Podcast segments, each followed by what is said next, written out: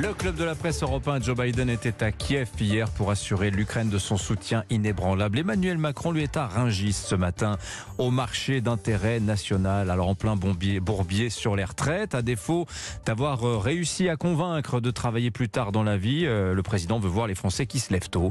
Bon, la référence est facile, vous l'avez, vous l'avez euh. Pardon Je l'ai. Vous l'avez Bon, bah c'est bien. C'est tellement Eh bien, un faut- anglicisme. Alors voilà, c'est ça. Et ben c'est le début d'une séquence de terrain, comme on dit au palais pour le président, qui inaugurera ensuite samedi le salon de l'agriculture. On en parle ce matin avec nos deux plumes du mardi. Bonjour François Calfon. Bonjour. Éditorialiste politique, membre du bureau national du PS. Et Eugénie Bastier, journaliste au Figaro Vox. Bonjour Eugénie. Bonjour Dimitri. Bon, Ringis, l'autre allée du pouvoir. Euh, je te posais la question à François si en tant que politique il s'y est rendu. Vous avez fait votre pèlerinage à Ringis? Moi, je vais souvent à Rungis parce que j'aime bien cet endroit. J'aime même aller manger à Rungis. Il y a quelques Ah oui. brasseries à l'intérieur. Ah, mais c'est à titre privé. Là, je vous parle en tant que politique. Ah non, oui, ça m'est arrivé, euh, ça m'est arrivé de le, de le faire. Non, mais pour reprendre, euh, finalement, euh, il a, il est allé voir la traditionnelle tête de veau, n'est-ce pas, même si nous ne sommes pas le 21 janvier. Mais pour autant, les Français ne sont pas des veaux. Euh, et donc, dès qu'il a posé, il a foulé le pied euh, de Rungis, il s'est pas la 21 janvier, tête de veau, rappelez-moi? Ah ben vous savez, euh, Louis XVI. Ah, d'accord. c'est une vieille tradition en France de manger de la tête de veau pour célébrer la mort de roi. Mais c'est vrai. je sais que Génie Bastier est tout à fait euh, accablé par cette référence, je le comprends, Euh, mais c'est une référence populaire. Ouais. Eh bien, il s'est fait interpeller d'emblée, chasser le naturel, il revient au galop. Euh, et d'une certaine manière, nous avions le code source dans ce studio européen, Monsieur Minck, qui nous expliquait bien la réalité. euh, euh, toute tête de veau et toute déambulation dans le mine, la réalité, c'est que cette réforme est faite Mm. pour plaire au marché financier. La réalité, c'est que euh, finalement, l'établissement n'aurait souhaité qu'une chose, c'est qu'on puisse dissoudre le peuple à coup de 49.3. Mais les faits sont têtus, pour citer une autre référence célèbre. Euh, et bien évidemment, il s'est fait interpeller. Eugénie Bastier, cette visite au marché de Rungis, après une longue, longue séquence internationale pour le président, et j'ai vu qu'il avait visité 15 pays depuis l'été, hein, et pratiquement, je crois, deux déplacements en France seulement. Oui, alors si, euh, si je voulais reprendre euh, avec un jeu de mots ce qu'a dit Alain ce matin, c'est vrai qu'on a l'impression que cette réforme est plus faite pour plaire au marché qu'au marché. Donc là, il va au marché. Excellent. Moi, je tiens, je tiens à noter que c'était excellent. Mais euh, c'est- c'est-à-dire que voilà, y a- on voit bien que c'est une, une réforme qui effectivement a un enjeu euh, systémique pour la France et euh, qui a du mal à passer auprès des actifs. Euh, pourquoi? Parce qu'à mon avis, elle s'inscrit dans un contexte où on en demande de plus en plus aux actifs en France. On leur demande de payer finalement pour les autres, pour ceux qui ne travaillent pas.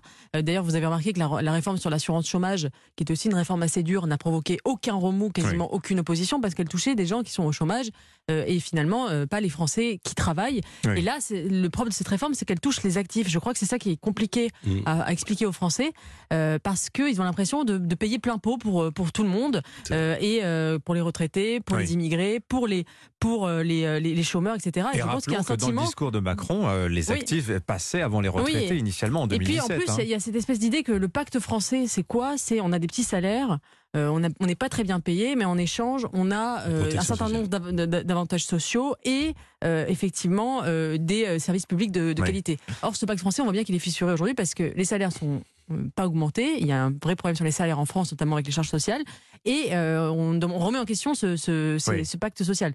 Donc, effectivement, c'est pour ça, à mon avis, que c'est si difficile de, Mais de la je- faire passer auprès des actifs. Mais je reviens quand même sur cette visite euh, d'Emmanuel Macron à Rungis. On dit toujours, dans ces cas-là, on se met à portée d'engueulade. hein, Ouais, ouais. Finalement, on voit que c'était extrêmement lisse. hein, Il n'y a pas eu tellement d'incartade. Il a mangé, il a bu le petit café, il a répondu à deux, trois questions. Euh, mais ça sert à quoi de faire ça exactement des- Qu'est-ce des- qu'espère Emmanuel Macron? C'est parce que c'est sa vision du Gaulois réfractaire. Il a fait 15 pays et il a fait la Gaule réfractaire un matin à Rungis. Tout dur, à hein fait, Ouais, tout ouais. à fait Vous sécurisé. Non, mais c'est- sa vision parce que il est tellement coupé du peuple qu'il ne s'aperçoit même pas que sa réforme, euh, qui ne répond pas à la question des seniors qui ne sont plus en emploi. Franchement, un ringiste aller parler de réforme des retraites alors qu'on est la même personne qui a supprimé des critères de pénibilité, c'est pas se mettre à portée d'engueulade, c'est faire de la provocation. hein. Et qu'est-ce qui est fait pour les salariés, salariés qui souffrent? Et je suis d'accord avec ce, ce qui a été dit euh, à l'instant. Bon, natu- naturellement, vous avez oublié les actionnaires dans les gens qui ne font pas partie du pacte du travail et qui ne sont pas appelés à contribution.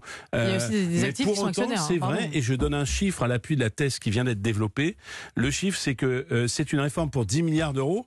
On augmente de 130 milliards le budget militaire, d'ailleurs peut-être euh, à raison, et il y a toujours entre 80 et 100 milliards de fraude fiscale en France.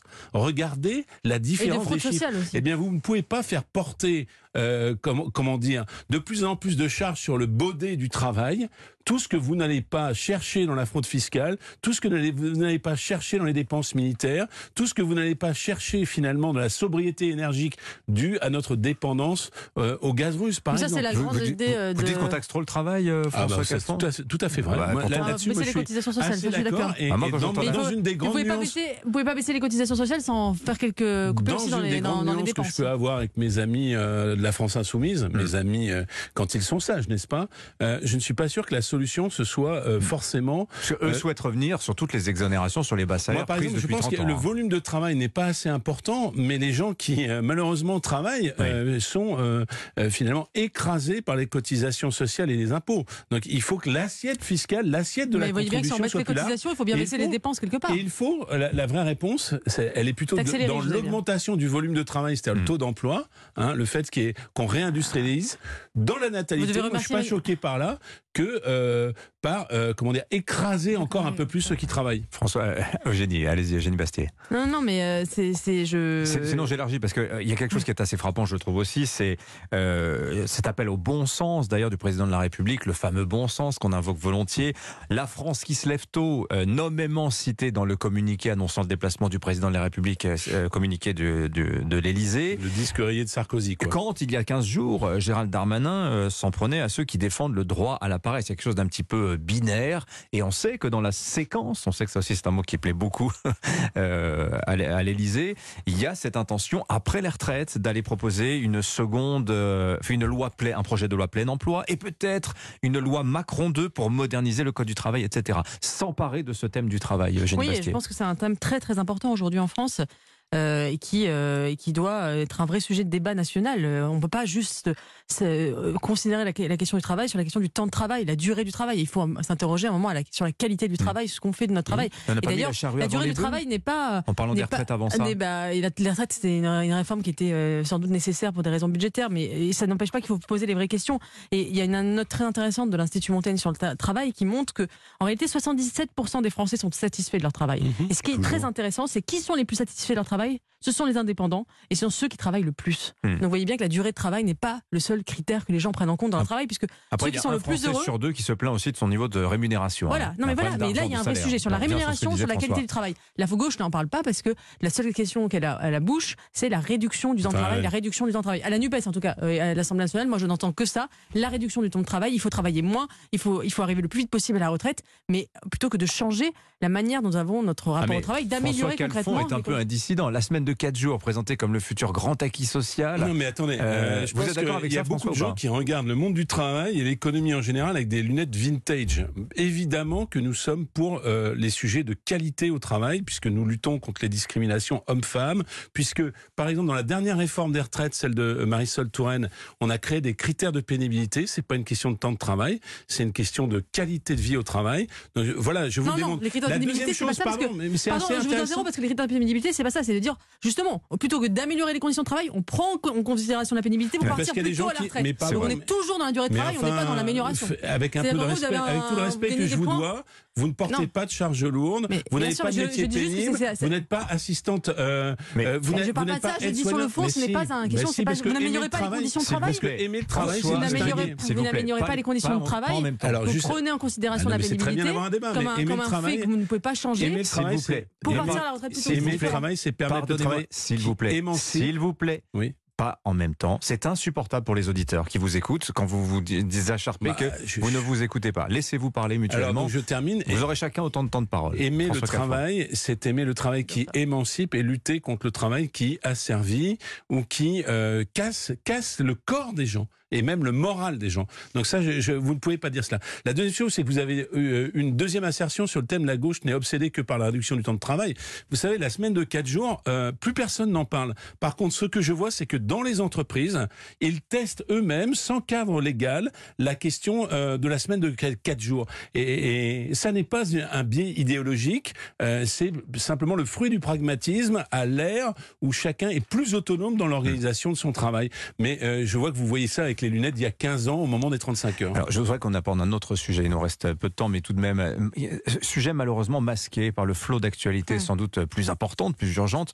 Dimanche, la Convention citoyenne sur la fin de vie a rendu ses conclusions et cette convention se prononce donc, ils sont à peu près 280 citoyens, ils se sont prononcés en faveur d'une évolution vers une aide active à mourir, je précise, hein, y compris pour les mineurs. Alors évidemment, ça déclenche la colère des conservateurs, euh, comme François-Xavier Bellamy, qui s'est exprimé hier en disant que cette convention citoyenne ne représentait euh, qu'elle-même, eux-mêmes d'ailleurs s'appellent les, les conventionnels, et tout ça soulève évidemment des questions morales majeures. Eugénie Bastier, je sais que vous souhaitez, c'est un sujet qui vous Oui, oui, tient euh, à pour moi, cœur. euh, pour moi, cette convention citoyenne, c'est entièrement euh, décrédibilisé en, en, en se prononçant pour l'aide active à mourir sous forme d'euthanasie aux mineurs. Je ne sais pas si vous vous rendez compte ce que ça veut dire.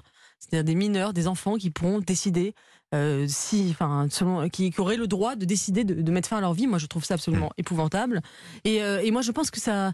Moi, je suis contre la démocratie participative telle qu'elle elle s'organise à travers ces, ces Hmm. comités, ces conventions, Donc euh, la méthode vous déplaît, mais La méthode me la déplaît parce que parce que pourquoi pourquoi la parce que la convention citoyenne c'est euh, finalement c'est le règne des lobbies évidemment parce que euh, déjà déjà c'est comme le dit très bien le philosophe Pierre-Henri Tavoyot qui contre la démocratie participative il dit que ces conventions finalement la démocratie participative c'est la dictature de ceux qui ont le temps parce que Mhm. les gens qui en fait acceptent de participer à ces conventions c'est qu'ils ont le temps de le faire donc il y a déjà un biais euh, et en plus c'est une manière de, de, de se défausser de de sur euh, sur des Ouais. sur un gadget pourquoi le- Emmanuel Macron n'assume-t-il pas? Il fait il met en place une loi on en débat au Parlement euh, mais je trouve ça grotesque de passer par ce subvertu- euh, subterfuge de la, de la démocratie participative. Pe- Peut-être François. Alors, parce Oui, qu'il y a le un- fond. il y a l'autre sujet, il y a l'euthanasie en temps. sûr. en temps, parce qu'on- Est-ce qu'on est encore comme les Grecs, le guerrier vaincu qui demande à un autre de l'achever, euh, le vieux monsieur qui ne veut pas être un poids pour sa famille, qui Alors veut se moi, retire dans le suicide sur cette Voilà. question-là, mais la question qui ne cesse de m'interpeller suite au scandale des EHPAD dont on a beaucoup parlé, Mhm. c'est qu'on se sépare, parce que quand même, statistiquement, c'est beaucoup les personnes en fin de vie et beaucoup de- d'anciens. hein.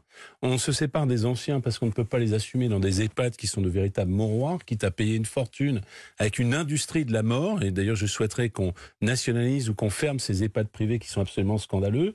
Et quand euh, finalement tout ça ne marche pas, euh, avec beaucoup de morale importée des pays, euh, euh, notamment protestants, ou, euh, comme la Suisse, où on organise tout cela, eh bien, euh, dans l'ultime hypocrisie de ne pas prendre en charge euh, ceux qui souffrent autour de nous, on dit, bah, vous avez le droit de mourir, vous avez le droit d'appuyer sur le bouton. Ça rappelle N'est-ce le débat pas, sur le la miroir, n'est-ce pas le miroir de nos propres lâchetés et de nos propres abandons? C'est quand même une question que je me pose. Il faudra qu'on en reparle de ce sujet parce que c'est- c'est- c'était trop, trop important et c'est trop profond pour qu'on le balaye en, en trois minutes. Je vous propose qu'on on, on- on reprenne date, s'il vous plaît, l'un et l'autre pour ça. Eugénie Bastier, François. Calfon sur Europe 1. Merci beaucoup à- à tous les deux.